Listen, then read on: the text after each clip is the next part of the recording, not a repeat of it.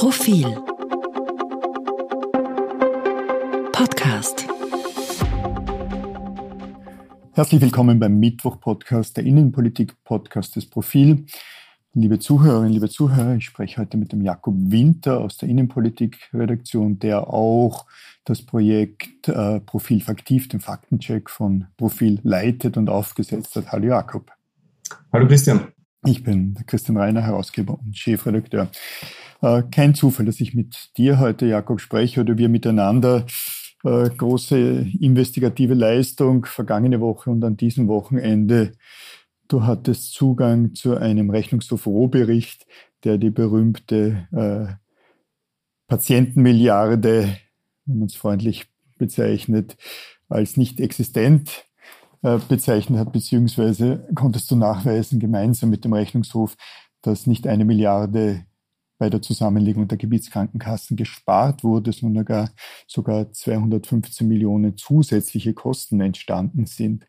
Kannst du ein bisschen erzählen, das Ganze ist ja etwas komplex, dass das doch eigentlich eine ziemlich einfache Geschichte ist, also nicht die Recherche und nicht das, was wir berichtet haben, aber, aber was da schiefgegangen ist.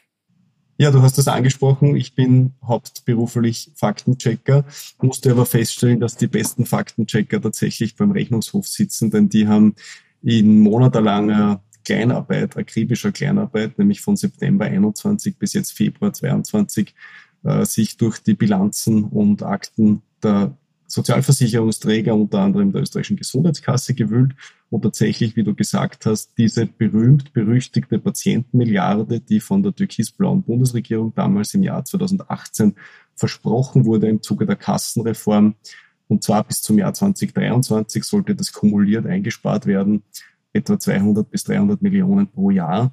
Äh, die hat der Rechnungshof gesucht und das Ergebnis ist, er hat sie nicht gefunden.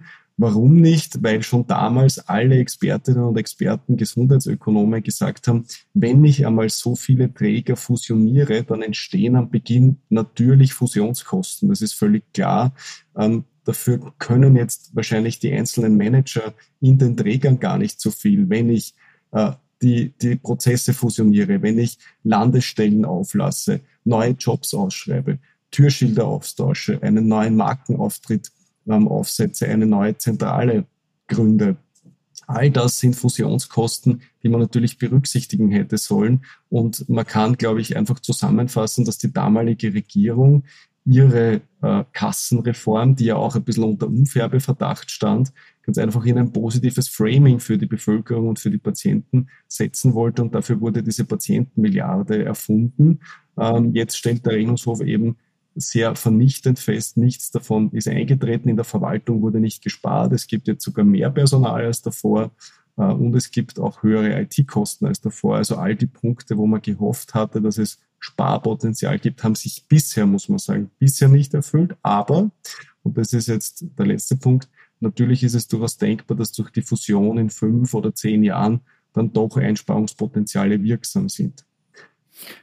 Du sprichst einerseits vom Umfärbeverdacht. Ich glaube, das braucht man nicht weiter erläutern. Hinzu kommt, soweit ich das in Erinnerung habe, dass man durchaus auch den Verdacht hegen kann, dass äh, die ArbeitnehmervertreterInnen in dieser nun fusionierten äh, Kasse weniger stark äh, vertreten sind, als es die Politik oder auch Arbeitgeber äh, sind. Äh, du hast es angesprochen, es ist je, jedenfalls einmal äh, zu beklagen, dass hier ein Marketingversprechen gemacht wurde, das schlicht nicht eingehalten wurde. Das war nicht zum ersten Mal damals, ich glaube Sebastian Kurz und Beate Hartinger-Klein war die Gesundheitsministerin, äh, die auch schon vor Ende der, Regierung, der damaligen Koalition zurücktreten äh, musste. Das Problem jener Regierung, und das ist, wenn man mal darüber sprechen will, ja äh, ein weiterer Beweis dafür, was wir offen, oft geschrieben haben, ist, dass die Regierung und Sebastian Kurz Ankündigungsweltmeister waren. Es gab eine Breitbandmilliarde, eine Gemeindemilliarde, eben jene Patientenmilliarde. Hätte die Bundesregierung damals gesagt, wir werden langfristig eine Milliarde einsparen oder die jährlichen Kosten werden um einige hundert Millionen oder um hundert Millionen Euro sinken, dann hätte man das natürlich heute in einem ganz anderen Licht sehen können. Aber es hat sich hier einmal mehr gezeigt, jene Regierung hat sich in jedem Bereich ständig in Zuspitzungen, äh, in Zuspitzungen ergangen. Man, hat das später auch bei, den, bei der nächsten Regierung unter Sebastian Kurz rund um, rund um Corona gesehen. Impfweltmeister, Testweltmeister äh, und, und so weiter. Äh, Du hast es an, angesprochen, dass es langfristig anders sein könnte. Jetzt ist, soweit ich das sehe, aber sogar das Personal in diesen ehemaligen Gebietskrankenkassen, in der nun fusionierten Gesundheitskasse nicht geringer geworden, sondern offensichtlich zusätzliche Mitarbeiterinnen beschäftigt mit demselben bürokratischen Aufwand, der zuvor von wenigern gemacht wurde. Kann man heute schon sagen, ob das nur eine eine, eine Phase in der Zusammenlegung ist oder ob schlicht der Kopf was anderes wollte, als der Körper dann gemacht hat. Also zunächst wollte ich noch das eine Argument von dir nur unterstützen und bekräftigen. Ich glaube, wenn die Verfass der Verfassungsgerichtshof und der Rechnungshof mit allen Prüfungen der türkis-blauen Bundesregierung fertig sind, dann wird da nicht mehr allzu viel übrig bleiben, weil die einen Gesetzesinitiativen werden aufgehoben und die anderen Versprechen vom Rechnungshof als falsch und völlig nichtig entlarvt. Also da bleibt von den großen Reformversprechen eigentlich im Ergebnis nicht viel übrig. Und du hast vollkommen recht, sie sind einfach an ihren eigenen Superlativen gescheitert. Wenn man immer verspricht, weltweit der Beste zu sein und überall eine Milliarde einzusparen, das kann nur schiefgehen. Und ähm, ja, das ist vielleicht auch eine Ermahnung an die Politik, sich in Zukunft realistische Ziele zu setzen, die auch erreichbar sind, weil irgendwann kommt der Tag, an dem diese Ziele auch überprüft werden können. Zum Beispiel durch Faktenchecker, ähm, wie uns. Ja, und jetzt zu deiner konkreten Frage, was eben das Personal angeht.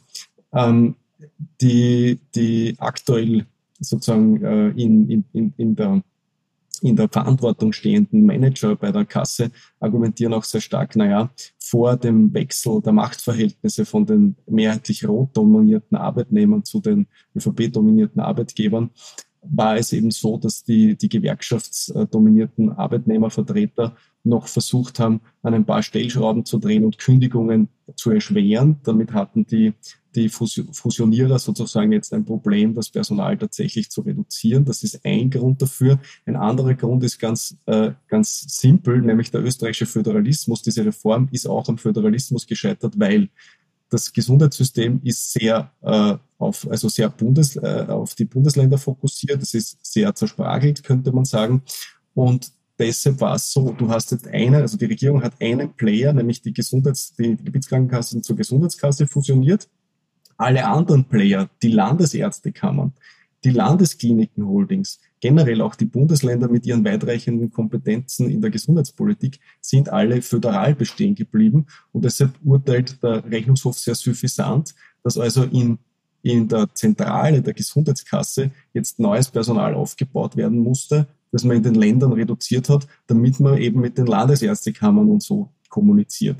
Also es ist schon auch so, dass man quasi dann nur einen Teil des Reformschritts gemacht hat. Äh, ein sehr lustiges Detail ist zum Beispiel die Kompetenz im Gesetz, die Verträge zwischen den Ärzten und der Gesundheitskasse, also welches Honorar kriegt ein Arzt dafür, dass er uns als Versicherte behandelt, äh, die Dafür ist die Kompetenz im Gesetz weiterhin bei den Landesärztekammern. Und die müssen jetzt mit einer einheitlichen Gesundheitskasse verhandeln. Und da muss man die Gesundheitskasse fast einen Schutz nehmen vor der Politik. Wie soll sie mit neun unterschiedlichen Landesärztekammern einen einheitlichen Vertrag zustande bringen? Jede Landesärztekammer hat in irgendeinem Honorarpunkt einen Vorteil gegenüber den anderen und in anderen wiederum einen Nachteil. Jetzt ist die Angst der Verhandler aus der Gesundheitskasse natürlich klar. Jede Landesärztekammer will ihre Privilegien behalten und dort, wo sie es derzeit noch schlechter hat als andere Länder, äh, dort verbessern. Würde man diese Honorare überall aufs höchste Niveau in, in, dem jeweiligen Bundesland angleichen, das würde mehrere hundert Millionen Euro pro Jahr kosten, ist also nicht finanzierbar. Gleichzeitig gehen die Verhandler der Gesundheitskasse aber nicht davon aus, dass die Landesärztekammern sich sozusagen auf einen Durchschnittswert einigen werden. Also bei den Honoraren wird es weiterhin den Fleckerlteppich geben, so wie wir sie in Österreich in ganz, ganz vielen Bereichen kennen. Ähm, das ist absurd und auch vor dem Hintergrund ist, ist diese Reform, äh, ist da leider nicht so viel weitergegangen wie versprochen. Danke, du hast das jetzt, glaube ich, ganz gut, liebe Zuhörerinnen, liebe Zuhörer, erklärt. Genau darauf wollte ich ja hinaus. Man könnte uns Journalistinnen ja auch den Vorwurf machen, einerseits fordern wir weniger Föderalismus und äh, sprechen uns dafür aus, dass es Harmonisierungen gibt. Und in, in dieser Hinsicht müsste man ja eine einheitliche Gesundheitskasse an neuen unterschiedlichen Gebietskrankenkassen vorziehen, auch die Zusammenlegung von äh, ich glaube, Beamte und ÖBB und Bauern und Selbstständige war ja auch Teil dieser Reform. Das Problem ist nur dabei, genauso wie du es geschildert hast, dass man nur einen Teil gemacht hat, dass das ganze Ankündigungspolitik geblieben ist und auf der unteren Ebene zusätzliche Bürokratie entstanden ist. Ein wenig hat man das ja auch gemerkt, weil die schnellsten und vielleicht lautesten Reaktionen oder viel Kritik an der, an an, an dem, was damals passiert ist oder inzwischen nicht passiert ist, kamen vom neuen Präsidenten der Ärztekammer, der sich da mal lautstark eingeschaltet hat. Aber ich glaube, du hast gerade ganz gut erklärt, dass es durchaus auch an den, an den Ärztekammern oder an der Ärztekammer läge,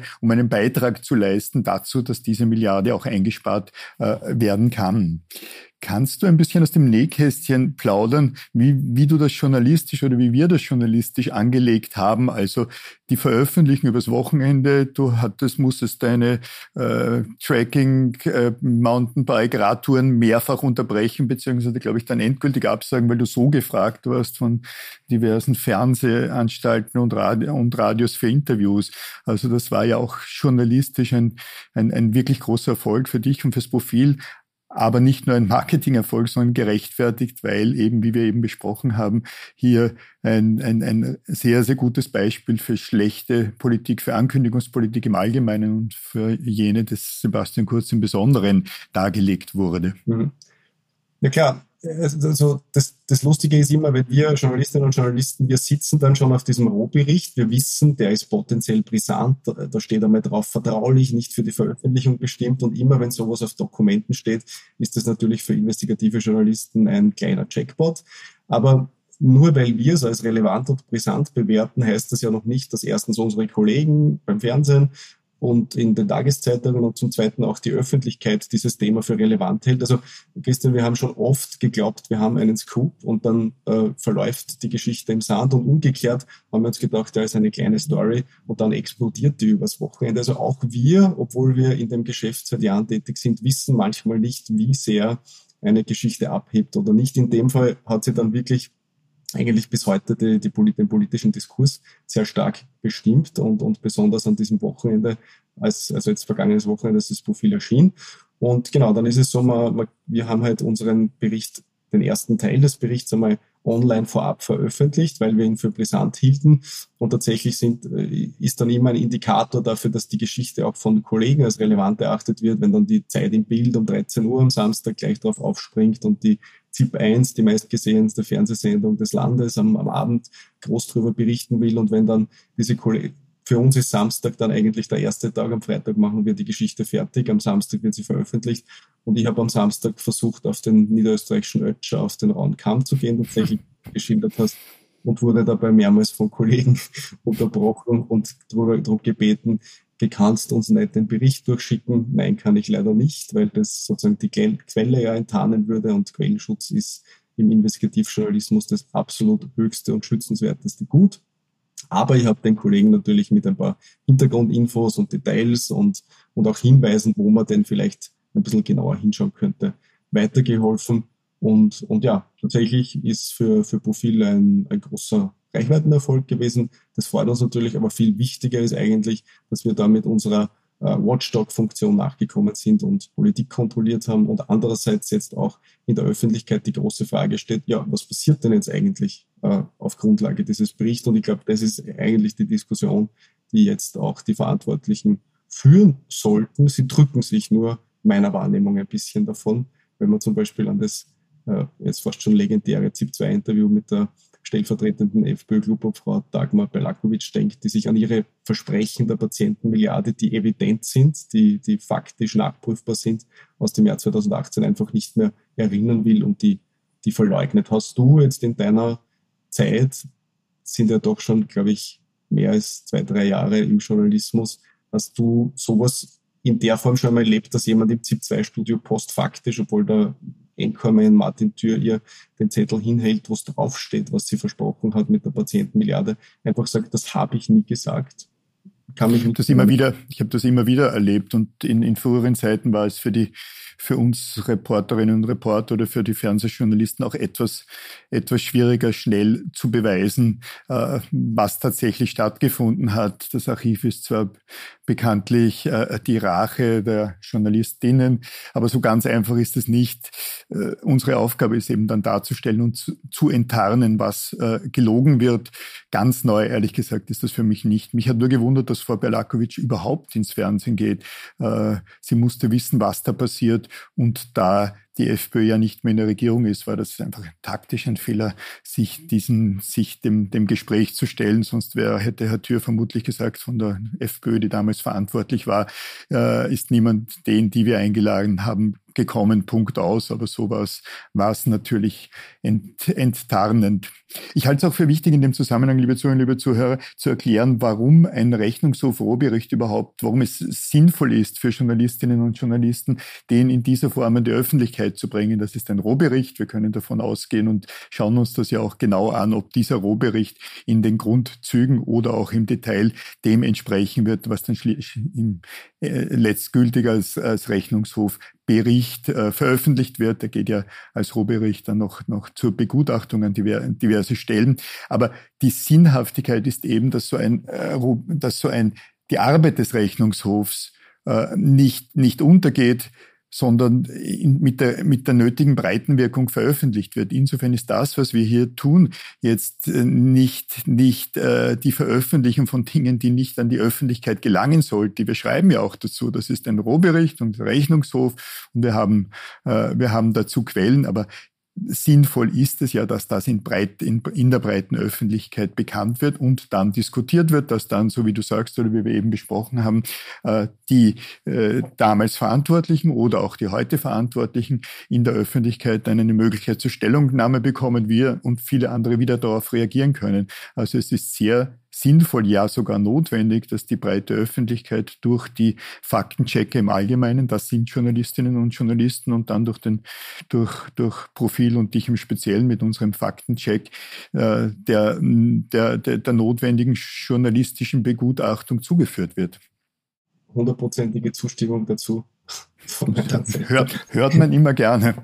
Äh, liebe Zuhörerinnen, liebe Zuhörer, Sie hatten jetzt Gelegenheit, mit Jakob Winter nicht zu sprechen, aber ihm, ihm, ihm zuzuhören, der ein bisschen aus dem Nähkästchen geplaudert. Und ich glaube, wir konnten auch darstellen, warum diese Geschichte, die in, in, dieser Form bis Mitte der Woche und vermutlich noch bis Ende der Woche so präsent ist und präsent war, warum das journalistisch wichtig ist und warum das, was wir über Profil tun, nach unserer Meinung jetzt aktuell, aber auch über die viele vergangene Jahre einen Beitrag zur demokratischen Ordnung des Landes leistet. Lieber Jakob, vielen Dank fürs gemeinsame Gespräch. Und darf ich erstens noch dir danken und zweitens noch einen Hinweis geben, dass es durchaus sein kann, dass Profil an der Sache dranbleibt und in der kommenden Ausgabe auch wieder darüber berichtet. Das heißt, sich diese Ausgabe zu sichern, macht sicher Sinn. Und wenn Sie uns Ihre persönlichen Wahrnehmungen aus dem Gesundheitssystem schildern wollen, dann freut uns das auch. Es soll ja so sein, dass man beim Arztbesuch immer noch gefragt wird, ob man jetzt bei der Wiener oder bei der niederösterreichischen Gesundheitskasse äh, versichert ist, obwohl die angeblich fusioniert ist. Also danke dir. richtig, richtig. Ich danke dir, liebe Zuhörer, liebe Zuhörer. Das Profil als E-Paper ab Samstag, als in der Printausgabe ab Sonntag. Die Geschichten stets auch online auf Digital First äh, und oft zwischendurch mit Aktualisierungen auf Profil.at. Vielen Dank und eine schöne weitere Woche.